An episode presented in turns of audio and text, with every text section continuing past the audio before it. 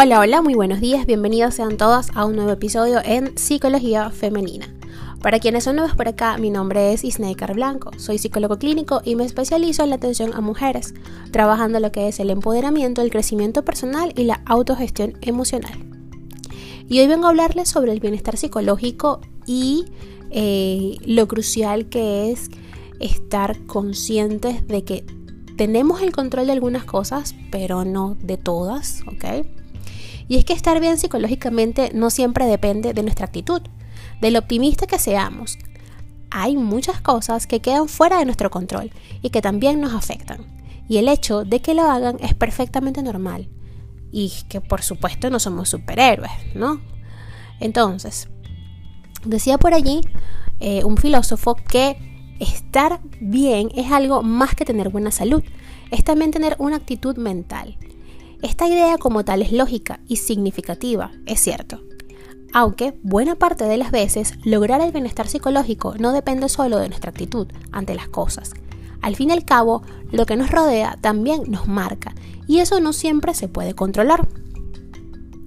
Señala también Igor Grusman, profesor de psicología científica de la Universidad de Waterloo en Canadá, que somos una sociedad cada vez más individualista es un hecho que se viene evidenciando desde el último siglo y que ahora, en plena era tecnológica, llega a su punto álgido. Esto hace, por ejemplo, que lleguemos a asumir que la felicidad es algo que uno mismo debe labrarse mediante fuerza de voluntad y empeño. Nos decimos también que con motivación se consigue cualquier meta, que si uno se empeña, puede con todo y que para estar bien basta con alimentar pensamientos optimistas. Sin embargo, colocar en hombros propios toda la responsabilidad del bienestar es algo peligroso, porque a la mínima todo puede desvanecerse. No todo está bajo nuestro control ni depende de nosotros mismos.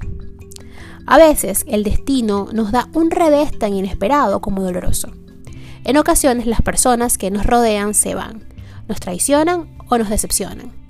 Ante estas situaciones, solo cabe tomar conciencia de que ser feliz no está al 100% en manos de uno. La adversidad es a veces ese factor caótico que nadie puede prever. Lograr el bienestar psicológico es una tarea cotidiana y no un fin que uno alcanza y ya está. A veces, aún sintiendo que estamos en un buen momento, es importante seguir cuidando y lidiando con pequeños y grandes desafíos que surgen a diario. Por ejemplo, uno puede ser realmente feliz en esta relación de pareja o en ese momento profesional de éxito absoluto. Sin embargo, siempre surgen pequeños aspectos que no están bajo nuestro control y que nos generan estrés, ansiedad y preocupación. Así, el hecho de que esto ocurra no significa que hayamos hecho algo mal. No porque hagan de pronto reducción de plantilla en mi empresa implica que yo sea menos apta para mi labor. En ocasiones hay crisis económicas capaces de alterar buena parte del sustrato laboral y social. De ese modo, y si algún momento, eh, o en algún momento, mejor dicho, por ejemplo, con una depresión asociada al desempleo, tampoco significa que yo sea menos válido, menos valiente o alguien débil. Ante toda circunstancia complicada, reaccionamos como lo que somos, seres humanos y no superhéroes. Somos personas interconectadas e inscritas en un contexto de sucesos, a menudo inesperados, que siempre nos afectan en mayor o menor grado.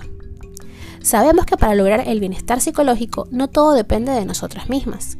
Entonces, ¿qué factores lo determinan?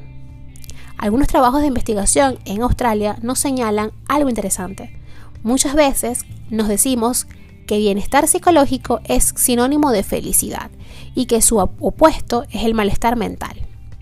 Sin embargo, en psicología, como en gran parte de las cosas en la vida, no todo parte de absolutos, de lo que es blanco y es negro, de lo que es bueno y es malo. A veces, lo contrario de la felicidad no es la infelicidad, es el miedo. Así cuando hablamos de bienestar psicológico es importante considerar que lo integran múltiples factores y que pocas realidades son tan complejas. A ver, existe un modelo, ¿ok?